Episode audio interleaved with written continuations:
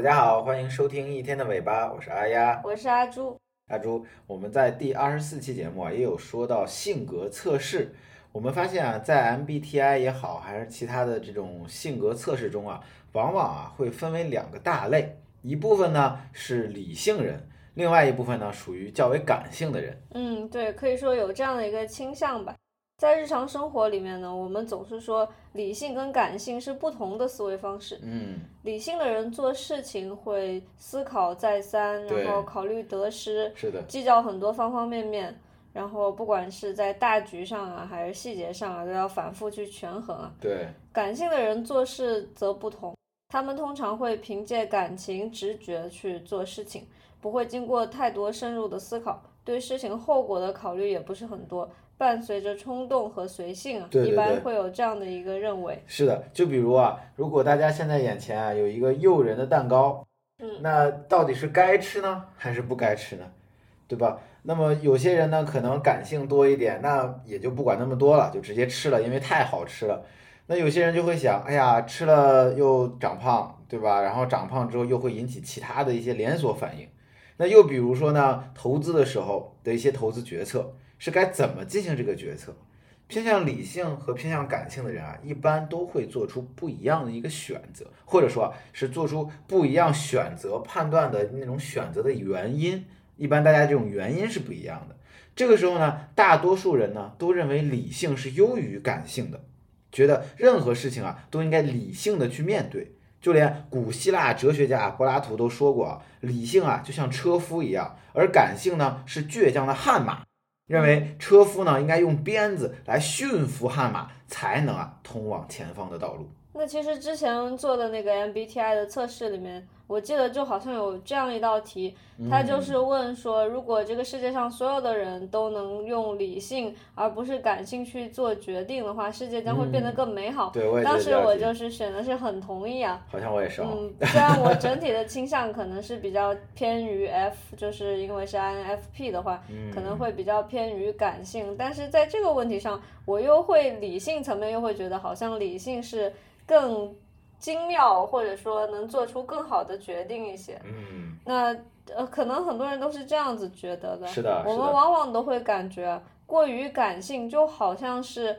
嗯，可以说没有经过大脑的思考啊，一拍脑子，脑子一热就决定那样，对吧？对。那现在还有很多不同的关于决策呀，然后决定啊之类的课程，还有书籍，是的来帮助大家客观分析利弊，克服情绪干扰。就像我们之前也谈论过一些思考还有决策的技能。如何思考和如何决策嘛？是的，我们里面也有提到过，说因为感性会有一些误区，要如何避免之类的。是的，是的，是的，是没错，没错。不过呢，今天啊，我们从另外一个角度啊来聊一聊这个问题。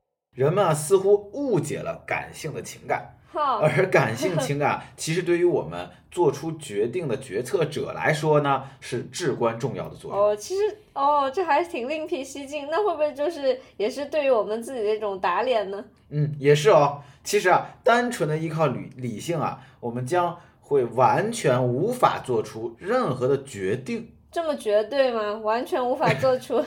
是的。嗯，我还是不太能想明白呢。嗯，你要用理性的思考来思考一下这句话，是吧？嗯，对。其实啊，这里呢，就让我们通过一个实际发生的事情，或者说是案例啊，来看看失去情感可能会产生什么样的影响。在一九八二年，一位叫做艾利奥特的病人接受了一个手术，切除了大脑额叶附近的一块问题组织。哦。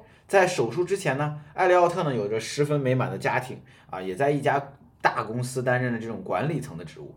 在手术之后，尽管艾利奥特的智力啊没有受到任何影响，但却出现了一个非常明显的缺陷哦，他再也无法做出任何决定，就是没有办法做决定。啊，他已经是相当相当于来说非常极端的选择困难症了，就完全没有办法做出任何决定。哦，每当需要他做出决定的时候呢，他都会陷入不停的去纠缠那些无关紧要细节问题的那种障碍中。哦，就比如说普通人啊，在选择午餐去哪儿吃的情况下，虽然可能啊会有经过一段时间的抉择，不过呢，不管怎么说，最后的最后啊，还是能够抉择出来去哪里吃。对啊，总但要吃饭。对啊，没错啊。但对于艾利奥特，他会发了疯一样的研究所有的细节，哦，比如说饭店的菜单是什么样子的，嗯啊，他要坐在哪个位置，每一个位置他都要去筛选，然后每个位置的灯光啊、阳光啊、它的光线的强弱啊，他都要去去思考。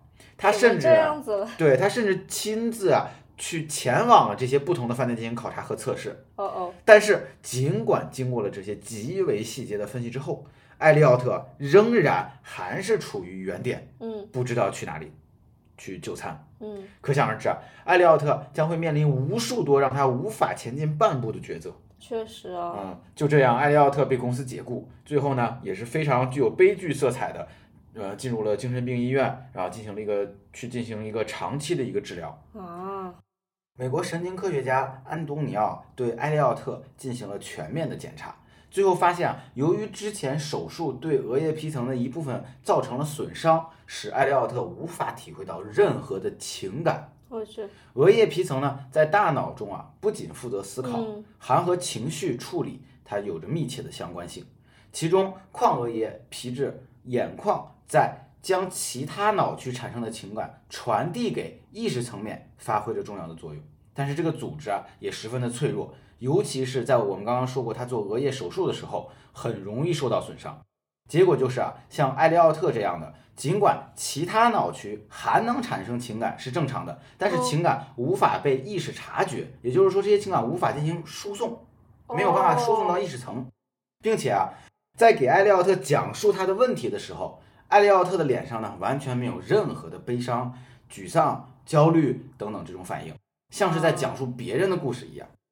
在之后呢，脑神经医生呢还向艾利奥特展现了不同的照片，有血腥的，有恐怖的，就是什么能够刺激我们的情感呢，就让他看什么。但是艾利奥特呢，像机器人一样，对这些照片啊完全没有任何的反应。哦，就是能产生，但是在他的意识层面上已经接收不到这些没错，感情了，吧？是的，是的，然后他就类似于一个处理信息，就是纯信息的机器人一样，没错。要处理大量的信息，但是却无法去下任何的决策。嗯嗯，嗯，那确实啊，按照我们通常认为的，像他这种情况，那岂不是能够做出最好的决策，啊完全是理性的呀？对啊，我们通常认为理性优于情感的推测。嗯，那像没有情感的这个艾利奥特，应该可以做出最为正确的决策了。是，但是呢，他却发生了根本就无法做出决策的情况。其实经过研究表明，感性的情感是为了决策和决定来提供依据的。嗯，回想一下我们的日常经验，很多时候我们做决定的依据呢，其实就是感性的情感。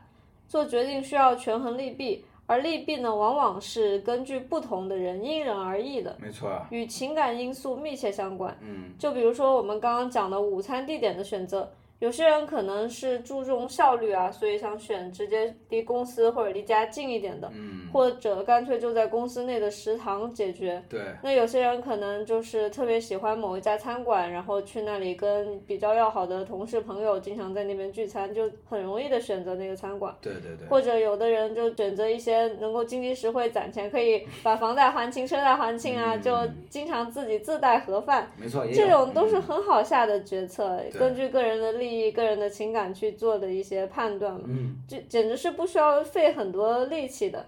再比如啊，不同世代的人对于职业的选择也有不同的偏好，这也就是说，你往往不愿意听从父母的工作建议，嗯，而要去追追求自己的价值，追求更加丰富多彩的人生的原因。没错，而对于一个完全没有情感的人来说，或者说是完完全全理性的人来说，任何事情对他来说都没有可以引发悲伤、喜悦、愤怒、幸福的诱因了。所以，不同的选择对他来讲呢，其实是没有任何区别的。嗯，而没有区别，就不可能进行选择和决策了。没错呀。情感呢，不仅在日常选择中起到了一个指导作用，嗯，也是道德决定的基础。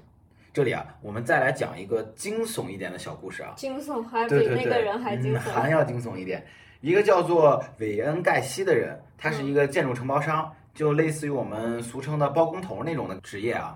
他喜欢呢组织大型的晚会或者大型的聚会，往往呢他都会邀请啊他的邻居啊、朋友啊前来参加这个聚会。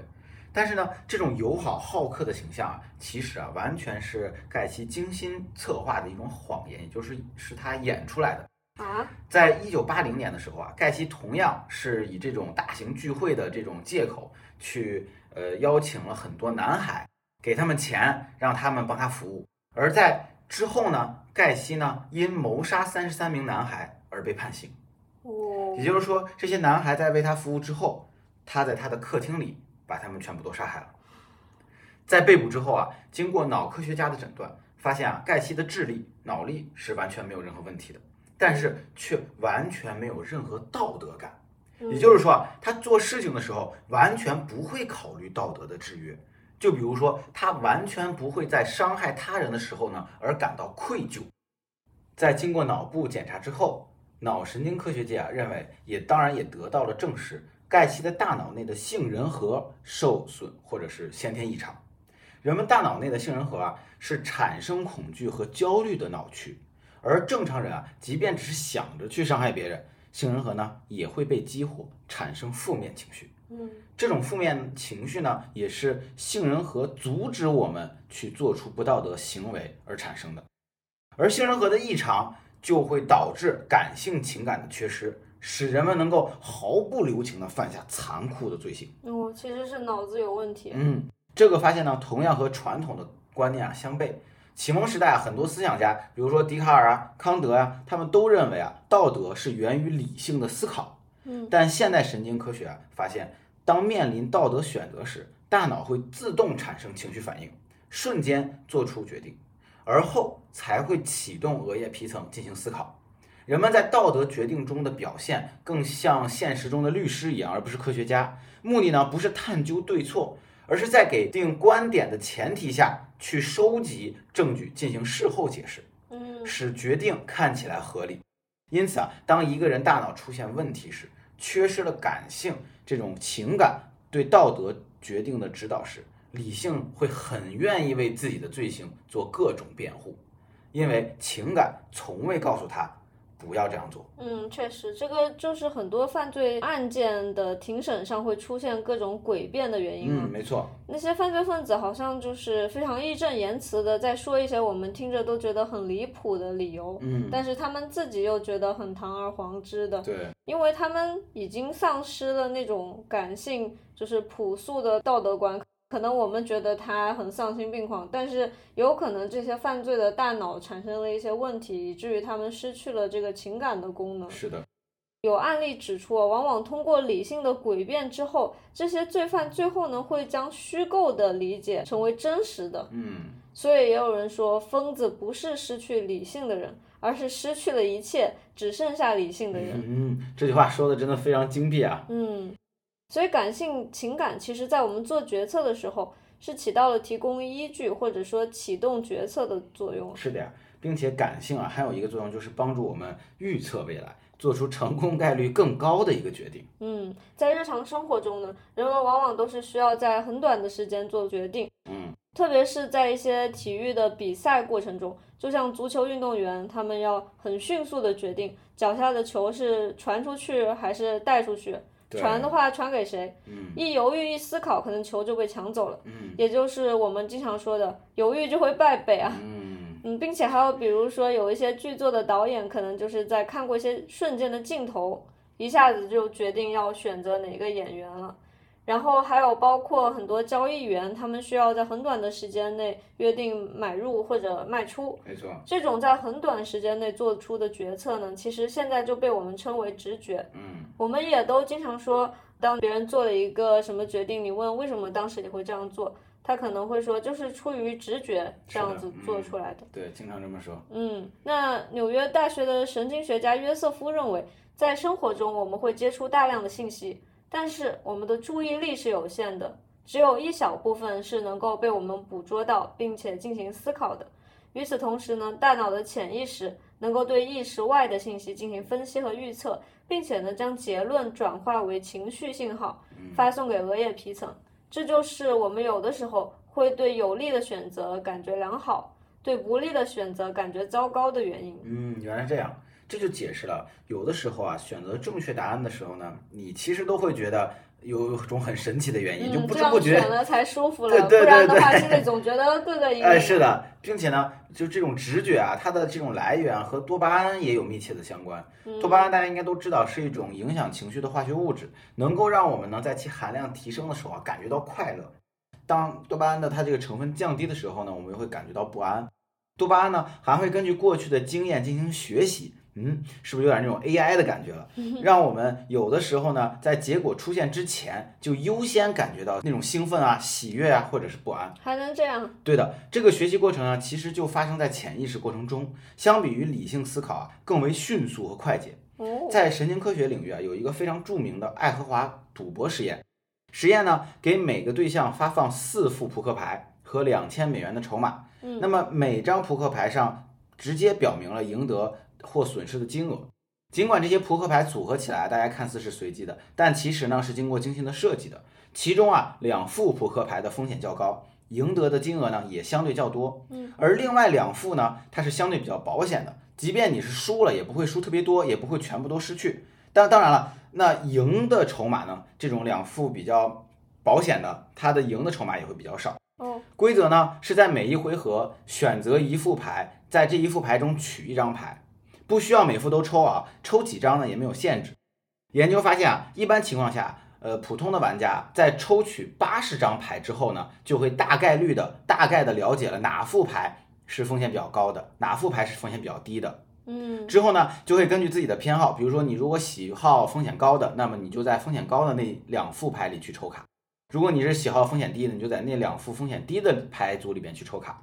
那么，在科学家呢对每一位抽牌者都进行了皮肤导电水平测试之后，当导电水平越高，说明玩家越焦虑不安。结果显示啊，仅仅在抽取十张牌之后，当玩家的手伸向风险较高的牌组时，他们的皮肤的导电水平会明显的提高。还挺有意思的。嗯也就是说，他们的身体在抽到十张的时候就已经有反映出哪些是风险高的，哪些是风险低的。经知道了。对，嗯但是他们其实是在实验中，在那个意识层面上要抽到第八十张牌才会知道。对所以身体远远的是领先于他的那个意识啊。对的，嗯，也就是说，尽管在意识层面上，玩家他还不知道那副牌的风险高，但是在潜意识呢，他居然已经知道，而且还十分精准，是的，并且发出了情绪警告。一些在某些领域花费了很多时间去钻研研究的专家，就像我们刚刚提到的运动员、导演、交易员，嗯，他们的潜意识中呢，已经总结了大量的经验，还拥有很高的准确度。正是借助了他们的潜意识的感性、情感、直觉，专家才可以在短时间内做出准确的决定。不过呢，感性的情感在决策中也是存在着它自己的局限性的。嗯，第一呢，就是感性情感往往是沉溺于随机的预测随机性的事件。没错，潜意识不断总结经验来预测未来，但是呢，前提是这个事件确实是有一定的规律可循的。嗯，如果事情是随机的，没有任何方法来准确预测呢，那么潜意识可能会建立起一个并不存在的预测模式。没错，就是不管是哪个种族、哪个文化，其实它都有一些自己类似于占卜呀、星象那些学说，嗯，就就是基于很多人的一些命运经历之类的，很多人的人生经历去试图建立一个总结的框架。但是我们现在似乎并没有科学的去能判断出这个到底是一个在预测随机事件，还是说这确实是一个系统的科学的东西。嗯，那如果对此有一些研究的听众朋友，欢迎在评论区给我们留言啊，我们也是很好奇。没错，嗯，实验证明呢，当事情是随机的时候，人们往往会总结出一套错误的，但是看似合理的预测模型。没错，并且情感啊是十分看重及时收益的。我们的情感呢，能够理解现在就要付出的代价，但很难理解未来要付出的代价，容易被眼前的收益啊冲昏头脑，从而冲动行事。举个例子啊，比如说购物时候用现金付款，我们能够直观的感受到消费的代价，但是在用信用卡支付的时候呢，就将消费这种概念进行抽象化，让我们一时感受不到付款的痛苦，从而呢让大脑放松了警惕。这也呢是信用卡沉默这种理论的一个来源。哦，那感性情感还有其他的一个局限性，就是会损失规避，嗯，损失给我们带来的痛苦大于等量收益带给我们的快乐。没错，这个有做投资的人应该很有感受，输了一百块钱的痛苦呢，可能比赢了两百块钱的快乐还要大。那往往是这种损失规避呢，让我们着眼于眼前的损失，而忽略了可能在未来带来的更大的损失。嗯，就比方说我们之前第一期讲博弈的节目，还有之前一些关于决策的节目中，其实都提到了一些这样的陷阱。嗯就是说你是会卖掉已经赚钱的股票，然后坚守着正在亏钱的股票。那其实很多人都会卖掉已经赚钱的股票，然后一直嗯守着那个在亏着钱的股票，嗯这也就是损失规避的一种误区哦。没错，其实总结一下今天的内容啊，我们就可以发现，许多决定依据是来自于情感感性的，但是嗯情感感性的确是具有局限性的，我们不能一味的排斥感性的情感，过度或者过少的使用感性或理性呢，都不利于做出正确的决策和选择。所以，我们也不一定说谈到感性就一定去规避它，或者是说说到感性的决策就一定是错误的。这是不应该去这么想的。我们需要在不同的情况下协调情感和理性，发挥他们各自的优势，来进行综合的决策。嗯，是的，这些感性直觉进化这么多年到今天，一定是有它自己的一些优势所在的。嗯对，所以呢，有的时候可能更从新出发，然后呢，也遵循一些科学的规律，就不断的去学习和开拓自己的视野，以期来做出更加正确的决定。没错，这就是我们今天的全部内容啦。感谢收听一天的尾巴。如果你喜欢我们的节目，欢迎点赞、收藏和转发。有任何意见或建议，欢迎在评论区留言讨论。你可以在苹果播客、小宇宙、喜马拉雅、网易云音乐等平台搜索到我们的节目《一天的尾巴》，我们希望在一天的尾巴上可以和你一起聊天。轻松思考，